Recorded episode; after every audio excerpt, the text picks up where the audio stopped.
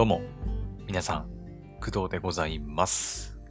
本日は2022年の9月29日、木曜日でございます。えー現在の時刻は朝の7時11分です。はい。えっ、と、まあ、今日はですね、えっ、と、ちょっとね、私の病気の潰瘍性大腸炎に関する、まあ、お話というか、うん、をしたいと思っております。はい。で、えーその話をしていく前にですね、まあちょっといつも通りね、なんか軽く、まあ、雑談というか、ね、うん、お話を、軽いお話をね、いくつかしたいと思うんですけど、えっ、と、私はお酒を全然飲まないんですけど、どうやら、えー10月からお酒がなんか値上げするらしいですね。はい。えっ、と、私はですね、両親、母親かな？うん、から聞きました。はい。昨日かな？昨日か一昨日に聞いて、へーって思ってたんだけど、うん、なんかね、家に、あの、ビビールかな？ビールのケースがさ、置いてあって、家に。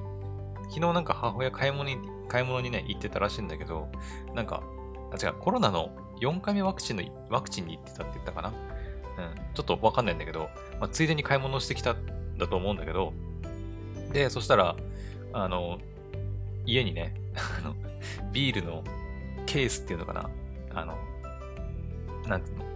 何十本も入ってるやつ。何何本入ってんだろう ?30 本ぐらい ?30 本も入ってないかなまあ、入ってるやつ。のケースが、2ケース家に置いてあって、あれ？と思ったんだけど、でもさっきも言ったように、私はお酒飲まないんですけど、全然。飲まないんですけど、えー私以外のね、えー家族は、まあ結構ね、いける人間なので、はい、まあビールだとか、まあ日本酒だとかね、まあ毎日、毎日じゃないか。うん、結構な頻度で飲んでますけど、なんか、ね、なんかこんなにビール買ってくる必要あんのかなって思ったんだけど、あ、そういえばと思って、うん、ビールが、ビールだったかな？お酒がなんか値上げするっていう風なことを言ってたのを思い出して、あ、それでかと。ね。まあ値上げする前に、まあお酒を買っておこうっていうこと なんだと思います。おそらくね。うん。で、さっきね、ちょっとね、ネットで、あのービール値上げとかって調べたら、あの、駆け込みで、なんか、ね、もう買いまくってる人も、なんかちらほらいるみたいで、うん。まあお酒好きな人からしたら、まあそういうものなのかなって思うけど、ね。はい。まあ、年末とかもね、やっぱビール飲みたくなる人も多いと思うし、お酒ね。うん。私はお酒が飲みたいって思うことが、まあ、まずないので、気持ちが全然わからないんですよね。うん。なんか、その疲れた時に飲みたくなるとか、お風呂上がりに飲みたくなるっていう気持ちがね、全然わからないので、ぶっちゃけるとね、わからないから、あまりその、値上げするって言われても、ふーんぐらいの、ね、感じなんですけど、むしろあの、プレステ5が値上げするって言われた時の方が、やっぱ感じ勘弁してくれよって思ったけど、ね、まあ、ついに、まあ、ビールも値上げということでね、まあ、一時的なものなのかね、今の値上げラッシュっていうのはね、どうなんだろうね。うん。まあ、なんか円安のね、こともあるし、まあ、円安もいつまでも続くわけではないですから、まあ、いつかはね、円高になっていくとは思うんだけど、ね、まあ、この値上げももしかしたらね、一時的なもので、いずれは元の値段にね、戻っていくのかもしれませんけど、はい。まあ、ビール大好きな人からすると、まあ、大変なことなのかなっていうふうに、ま、考えましたね。はい。っていうお話です。はい。まあ、全然大した話ではないんですけど、私がね、まあ、自分でビール飲むとかね、お酒飲むっていうんであれば、なんかね、まあ、それについていろいろお話しすることはできるんですけど、自身が飲まないんでね、うん、まあ、特にあまり喋ることもないなっていう感じなんですよね。はい。うん。まあ、って感じです。はい。えー、じゃあ、次のお話なんですが、まだ本題入りません。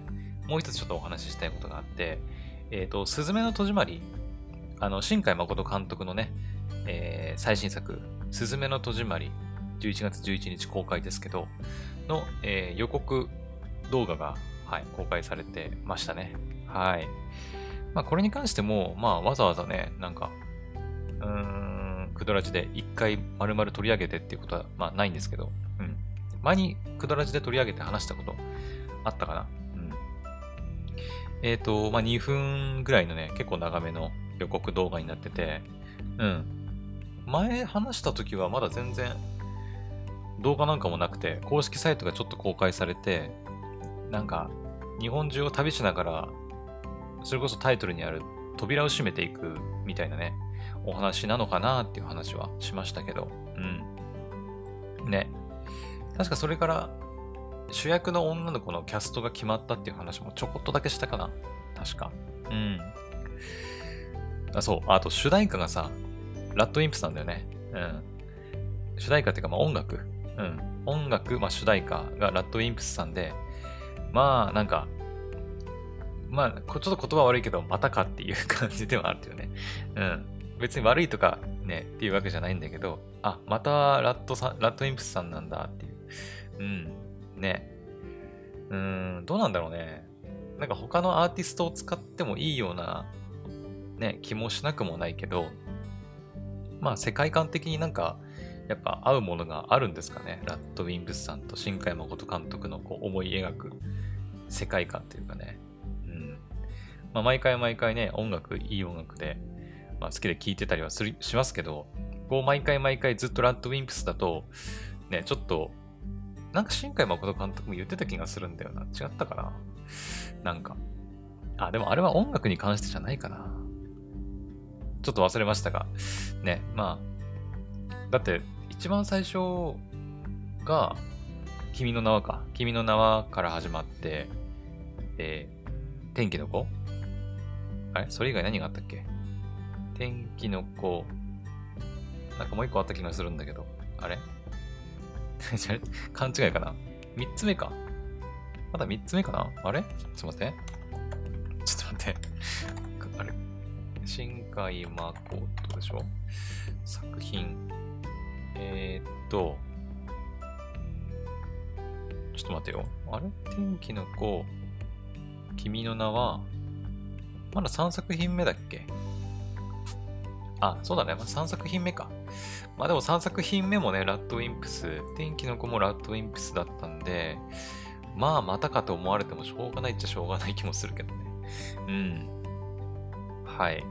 まあでもなんか予告動画見た感じですごいね、またちょっとワクワクさせてくれる感じだったんで、まあ映画館に見に行くかはわかりませんが、ね、うん。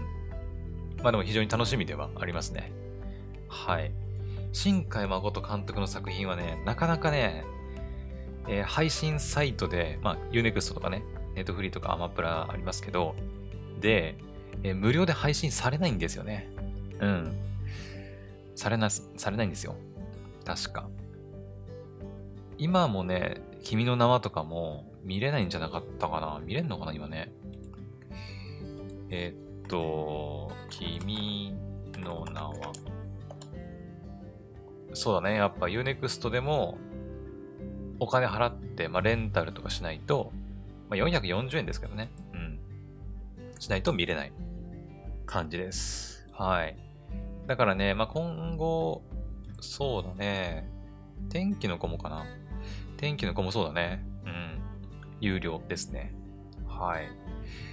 うーん、まあだから、無料で配信されるのを待つのはね、ちょっと難しいとは思うんですけど、まあ、いずれ配信サイトで、まあ、有料なり、無料なりで配信されたら私も見ようかなとは思っております。はい。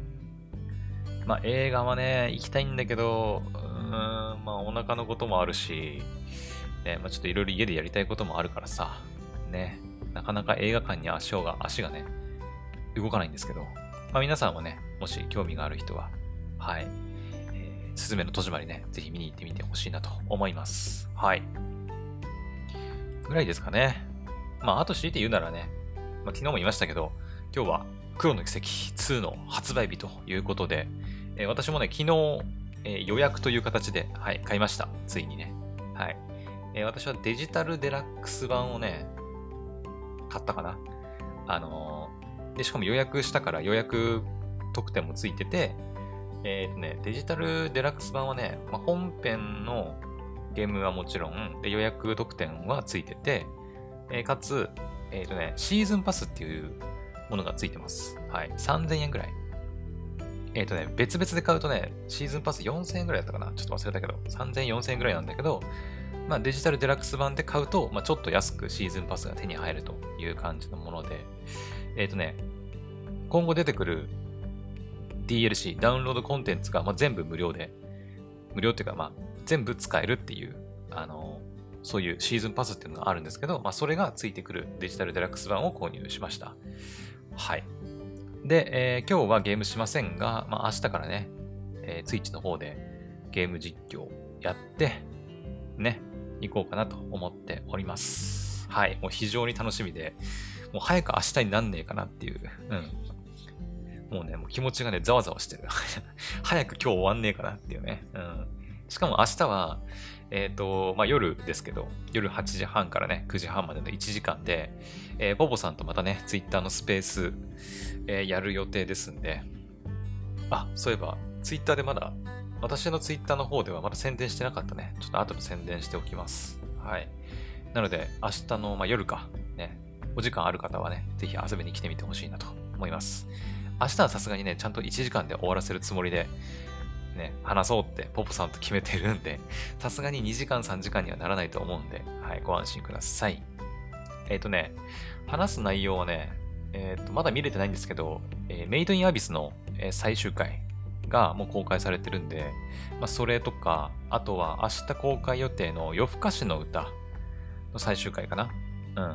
第13話が、まあ、明日公開されているということで、まあ、それを、えー一応ね、まあ、全部見て踏まえた上で、えっ、と、お話しするという風な感じになってます。あとはね、ポポさんの要望で、まあ、クドラジではもう喋ったんだけど、あの、アニプレックスオンラインフェス2022のお話もしたいとのことだったんで、まあ、その辺の話もしようかなと思ってます。はい。まあ、たくさん、ね、新作アニメが公開されましたから、まあ、それについていろいろお話できたらなと思います。はい。って感じです。はい、ぜひ遊びに来てみてください。はい。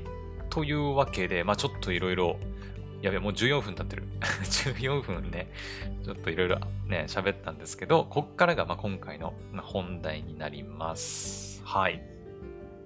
で、今回のまあ本題、メイントークテーマなんですが、さっきも言ったね、えっ、と、私の、えっ、と、まあ、持病っていうのかなうん。潰瘍性大腸炎っていうね、病気を私は一応患っておりまして、で、今もね、えー1ヶ月、まあ2ヶ月に1回ぐらいの頻度で病院に通っています。はい。まあ、いわゆる難病と言われる、言われる、まあ、病気ではありますね。はい。まあ、なんか、くだらじでもね、結構私の、あの、潰瘍性大腸炎の様子、様子っていうか、ね、わ、なんか、あお腹痛いとかさ、病院行ってきたよとか、こんな薬使うことになりましたっていうね、話は、まあしてはいるんですけど、あの、昨日かな？昨日だね。昨日、えー株式会社ウェルビーさんから、まあ、メールが来まして、あの、まあ、私に個別に来たってわけじゃなくて、あの、ウェルビーさんだったかな？まあ、ちょっとこの後メールの文もちょっと読むんですけど、あの、その会社さんが出してる、とある、その、潰瘍性大腸炎に関わる、あの、アプリっていうのかなうん。潰瘍性大腸炎の病気の状態を管理するっていうか、記録するためのアプリが、えーあって、最近は使ってないんですけど、あの昔ね、5年前、4年前ぐらいに使ってたことがあって、まあ、会員登録してたんですよね。うん。で、その会員登録されてたメールアドレス宛てに多分メールが送られてきたんだと思うんですけど、まあ、株式会社ウェルビーさんからメールが来て、えーこの度、ヤンセンファーマ株式会社は、えー人気漫画、働く細胞とコラボして、えー IBD、えー IBD っていうのは、まあ、潰瘍性大腸炎とか、えもう一つ似たような病気でクローン病っていうのがあるんですけど、まあ、それと、その二つのことを、まあ、総称してというか、炎症性腸疾患のことをね、確か IBD って言うんじゃなかったかな？うん。で、その IBD のことを漫画で学べる、働く細胞 IBD、えー、かっこ潰瘍性大腸炎クローン病特別編えー、医療監修、東邦大学医療センター、桜桜病院消化器内科教授、松岡勝義先生かなを公開しましたというね、お知らせをいただきました。はい。まあ、ちょっといろいろね、あの、ごちゃっとしちゃったんだけど、だからもう、簡単にまとめると、潰瘍性大腸炎のことを、えー、漫画で簡単に学べる、えー、働く細胞と、まあ、コラボした漫画がね、はい、今公開されているということでございます。はい。え、ー、と、そのメールの続きをちょっと読んでいきますけど、えー、漫画家清水茜先生かな？監修。カイレ・メック先生書き下ろしによる本作では、魅力的な細胞キャラクターたちとともに、腸に炎症が起こる IBD の病気の仕組みや症状を漫画で学んでいただけますと。IBD、えー、潰瘍性大腸炎クローン病患者さんの腸内ではどのように細胞たちが関わっているのか、ぜひ漫画を読んでその世界観に触れてみてください。で、IBD っていうのは炎症性腸疾患。インフラ、インフラム、インフラマトリーボーウェルディジーズの略らしい。ちょっとね、読み方合ってるのかわかんないけど。はい。で、IBD ですね。はい。で、えー、漫画はね、無料で公開されてるんで、あの、概要欄にリンク貼っておくんで、よければ読んでみてください。はい。まあ、あの、私がね、私はね、潰瘍性大腸炎の方ですね。クローン病ではなくね。はい。まあ、私がどんな病気で、ね、まあ、苦しんでいるといるのかとか、私の腸内ではどんなことが起きているのかっていうのがちょっと気になる人はね、ぜひ見てほしいなと思いますし、まあ、今実際にね、私のように潰瘍性大腸炎とかクローン病で苦しんでる人も、なんか、なんだろうね、まあ、自分の体の中でどんなことが実際に起きてるのかっていうのをちょっとイメージする意味でも、ね、ちょっと読んでみるのも面白いんじゃないかなと思いますね。うん。あ、IBD サプリの使い方についてはこちらってことで、まあなんかリンクが書いてあるんですけど、おそらくこれかな。IBD サプリっていうの多分ね、私昔使ってたんだと思うんだよね。はい。ヤンセンファーマーでは IBD サプリの他に IBD に関する以下2つのサービスを運営してますと。これ初めて聞いたな。患者さんのサポートコミュニティ、トモノワ友の輪かな。うん、IBD 患者さんの治療生活をサポートするインターネット会員制コミュニティっていうのがあるらしい。ちょっと後でね、登録してみようかな。初めて聞きました。まあだから、潰瘍性大腸炎とかクローン病で悩んでる患者さんが登録して、まあなんかお互いにね、うん、こう励まし合っていこうみたいなものなのかもしれないですね。うん。体験を投稿できるとかってのもあるね。へえ。ちょっと後でちょっと気になったんで、調べてみます。はい。あとは、まあ、クローン病と潰瘍性大、潰瘍性大腸炎患者の死体をできるへ IBD ライフ。ということで、まあ、IBD 患者さん向けの情報提供ウェブサイトだったり、うん、っていうのが、まあ、リンクがいろいろ貼られています。はい。というわけで、ちょっとメール文をね、紹介したんですけど、えー、ここからはね、ちょっと軽く漫画をね、私全部読んだんで、あの、漫画の内容をちょっと見ながら、なんか、あ、こんなことが潰瘍性大腸炎の病気の状態では起きてるんだっていうのをちょっと話していこうかなと思います。はい。ちょっとね、スマホで、スマホでも全然見れるんでね。はい。えっ、ー、とね。てか、そもそも働く細胞皆さんご存知でしょうか？働く細胞。私はですね、漫画ではなく、働く細胞シリーズはアニメで全部見ましたね。はい。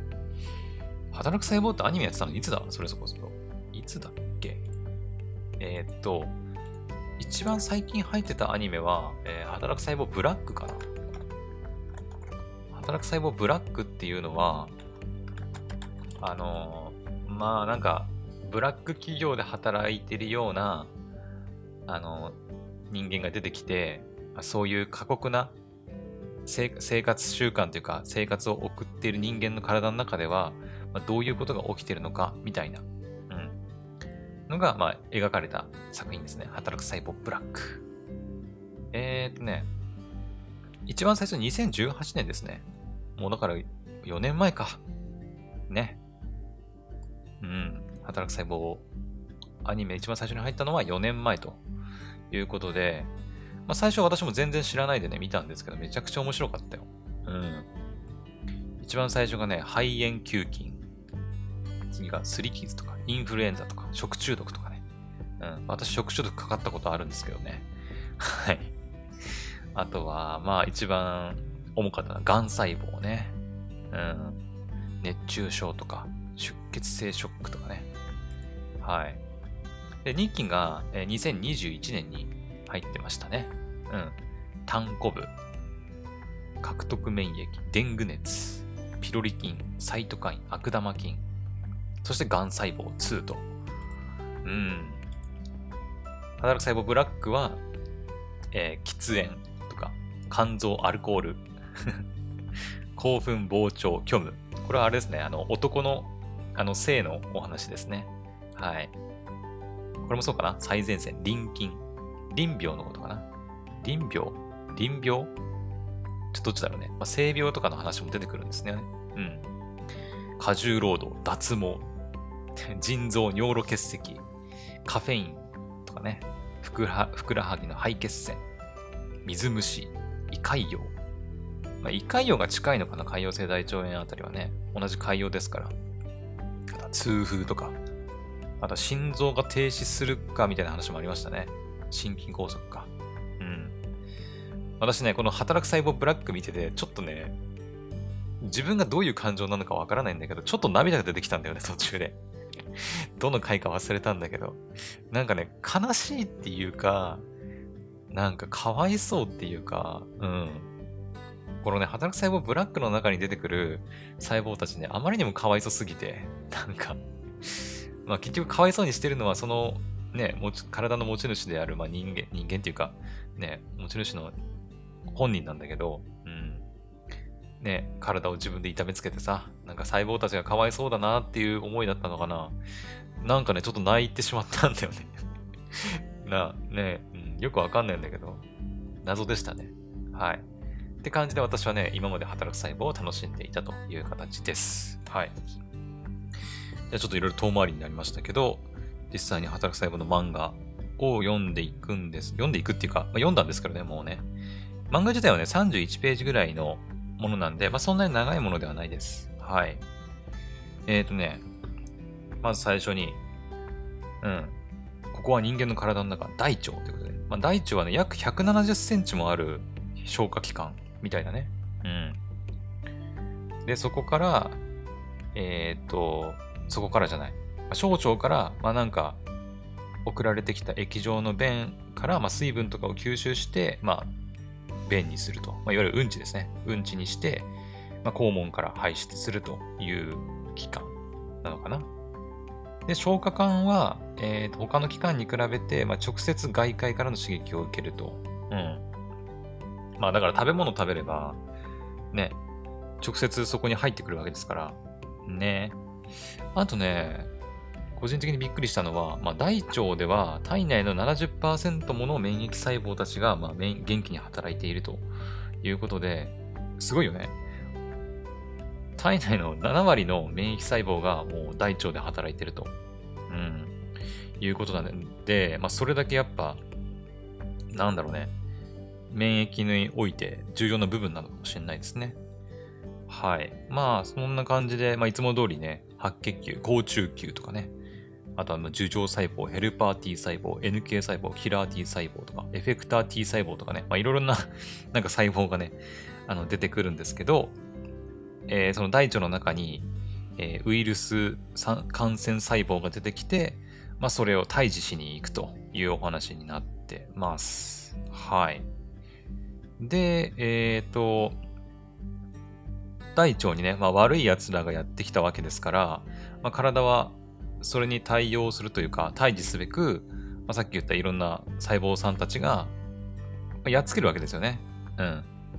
で、やっつけるわけだから、別に何も悪いことしてるわけじゃないんだけど、えっ、ー、とね、ちょっと読み進めていくと、えっ、ー、とですね、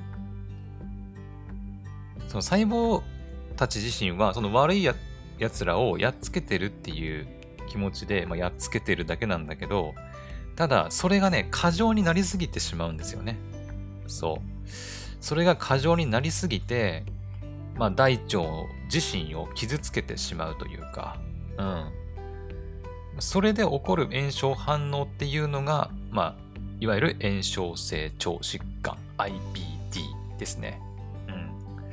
まあだから、なんだろうね。まあ、さっきね、え、どっかに書いてたはずなんだけど、あ、これか。えっ、ー、とね、炎症性腸疾患 IBD。腸に慢性の炎症が起こる原因不明の総称。えー、潰瘍性大腸炎、えー、UC って言ったりするんですけど、あとはクローン病 CD の2つの病気が炎症炎症性腸疾患と呼ばれていますと。潰瘍性大腸炎の病変が大腸にとどまるのに対して、クローン病は小腸にも炎症を起こすと。免疫の異常が関係していると考えられているが、原因は解明されていないですよね。まあだからね、あの、難病指定に今なっていて、はい。まあ私もね、毎回、あの、治ったと思ったらまた出て、で、うん。で、また治ったと思ったらまた出てっていうね。まあ、寛解と再燃って言うんですけど、寛解っていうのが、まあ、いわゆる症状が収まる時期、寛解期とかね。で、再燃っていうのはまた、はい、症状が現れて、また病気に、症状が出るっていうことかな。うん。はい。で、大腸が、まあ、荒れてしまうとね、いうことです。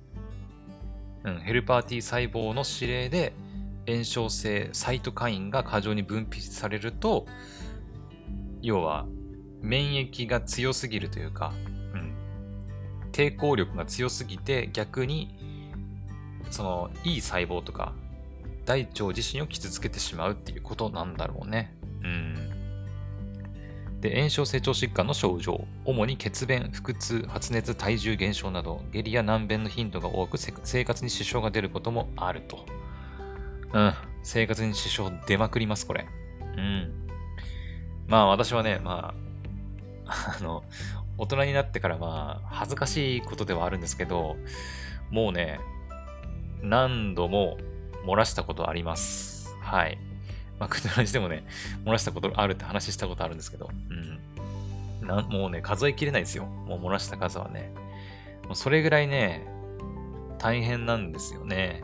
うん。まあ、今となってはね、もう漏らしてもなんか、プライド云々もないけど、まあ、最初の頃は、ね、なんか、処理も大変だしね、処理も大変だったりするし、うーん、なんか、ね、漏らしてしまう自分に対してちょっと嫌悪感じゃないけどね、うん、みたいなものもありましたね。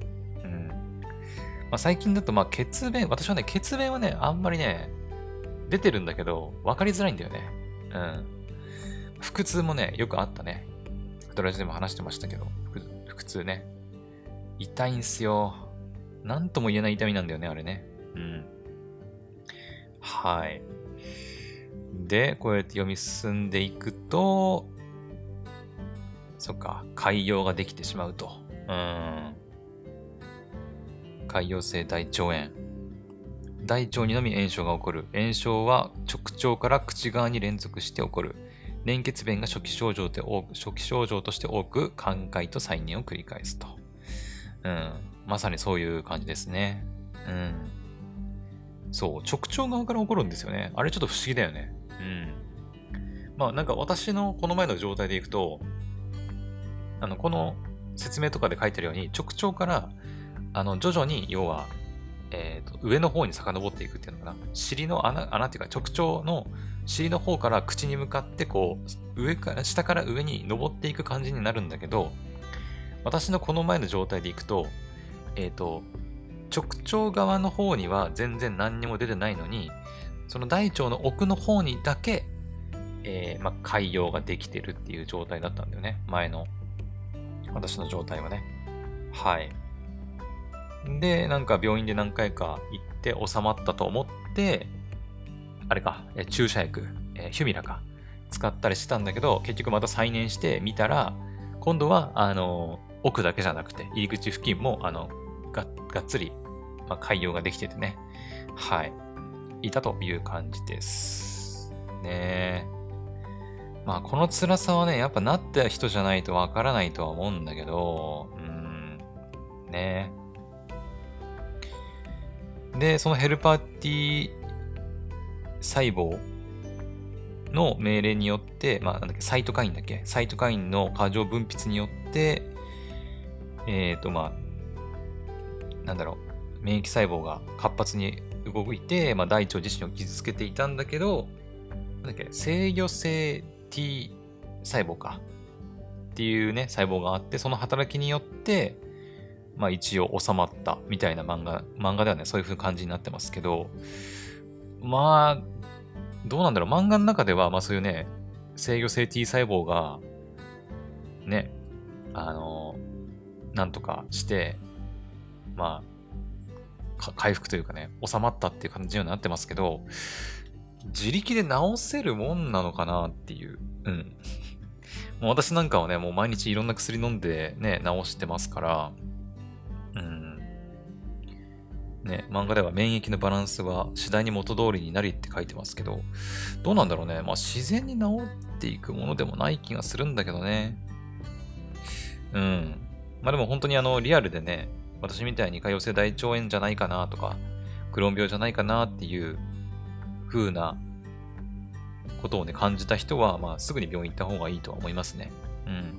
まあ、血便、まあ、便に血が混じったら、それはもう絶対行かなきゃダメだと思うんだけど、はい。血便がね、やっぱね、私も病院の先生に聞きましたけど、血便がやっぱ一番症状としては出るらしいんですよね。うん。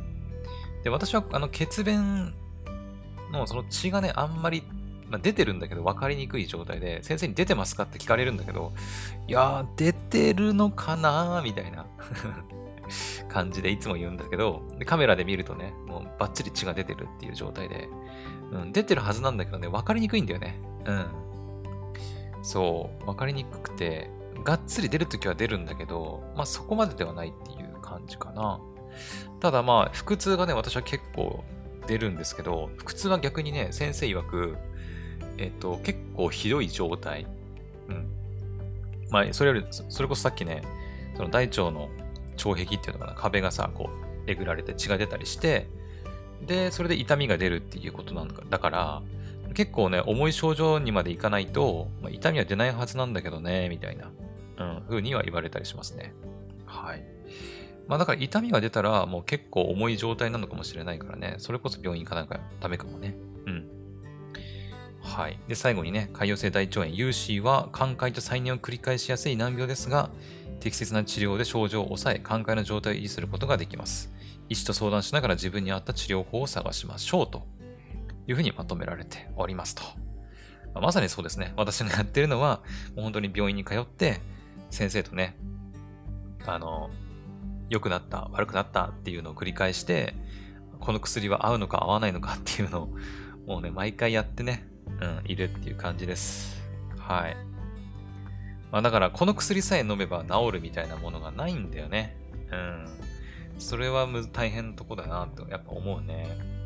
うん。まあ、ステロイドを飲めばね、パッと収まるはするんだけど、前にも言ったように、ステロイドは海洋、うんと副作用がね、強いので、まあ、常に飲み続けられる薬ではないです。はい。まあ、私も今もね、ちょっとまだ飲み続けてて、顔がまだちょっと丸かったりね。うん。したり、あとは骨がすっからかんになるとかね。うん。いうのもあったりするんで、まあ、ステロイドでの、まあ、治療っていうか、うん。まあ、あれもね、飲まない、ずっと飲み続けないと意味ないから。うん。ね。飲まなくなると、やっぱね、症状がまた現れたりするんですよね。うん。だから私は今、ステロイドを少しずつ減らしつつ、えっ、ー、と、ゼゼルゼルヤンツか。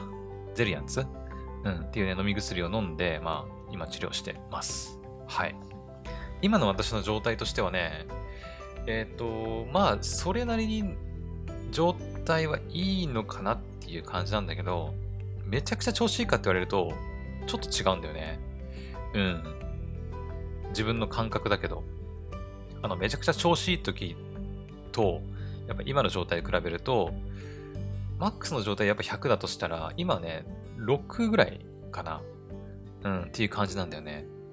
ちょっと、うーん、まあ、ステロイドの量もね、今減らしてきてるっていうのもあって、やっぱね、なんか、ちょっと再燃してるかも、みたいな感覚ではありますね、今。うん。まあ、すぐに病院行くべきなのかなって思ったりもしたんだけど、まあでも、めちゃくちゃひどい状況の時と比べると、まあでもそんなそこまでじゃないし、ね、夜中なんかこう、ね、起こす、何度も起こされてトイレ行くとか、日中も何度も何度もトイレ行くとか、そういうほどではないんだよね。うん。まあでもご飯食べたりするとすぐトイレ行きたくなったりとか、あとはま朝起きるとちょっとこう、トイレ行きたいなって思ったりするっていうのはあるので、まあだから、うーん、もしかしたら若干再燃してる可能性はあるかなっていう気はしてます。うん。次行くのがね、病院行くのが11月かな。うん。入ってからなんで、まあ10月は病院行かないつもりではいるんですけど、まあちょっとね、10月では様子見て、うん。さらに症状が悪化するようであれば、まあ行かざるを得ないよね。うん。まあ無理してもしょうがないからね。